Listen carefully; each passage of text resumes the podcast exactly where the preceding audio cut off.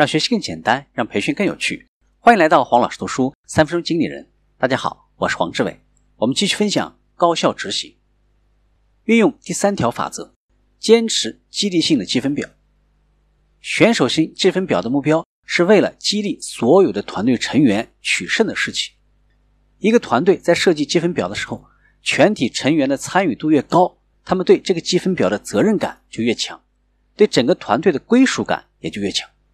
第一步，选定主题，为你的积分表选择一个主题，以此来持久清晰的跟踪你们所关心的指标。以下是几种典型的主题：趋势线，在各种可以用来展示滞后性指标的积分表方式当中呢。趋势线可以直观展示什么时候将某个指标从 x 提升到 y 的进度。速度表就像汽车上的速度表一样，这种积分表可以用来立即展示当下的指标情况。这对于有关实现的指标，比如说周期时间、处理速度、上市速度、回复时间等等，是非常理想的。柱状图这种积分表对于比较团队之间的表现差别非常有用。现场图。一个现场图包括一些不同颜色的符号或者指示灯，用来表示当前的进度。绿灯表示工作进展顺利，黄灯表示有不达标的危险，红灯表示当前进度已经落后于计划了。这类积分表对于展示引领性指标的当前状态非常有用。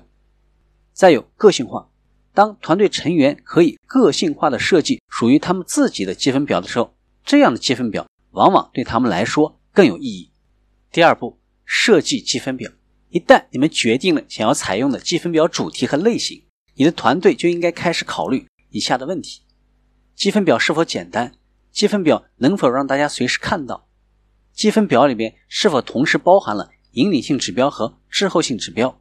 积分表能否让我们一眼就看出输赢？第三步，建立积分表。你使用的积分媒介并不重要。你可以使用电子标志、海报、记事板或者黑板，只要能够满足设计标准就可以了。第四步，保持更新。一个积分表每周至少保持一次更新。一个领导应该十分的明确以下三点：第一个，谁应该负责更新张贴积分表？什么时候应该张贴积分表？什么时候应该更新积分表？今天的分享就是这样。请关注黄老师读书，每周你都将收到我们推送的黄老师读书的文字版本。给我三分钟，还你一个精彩。我们下期见。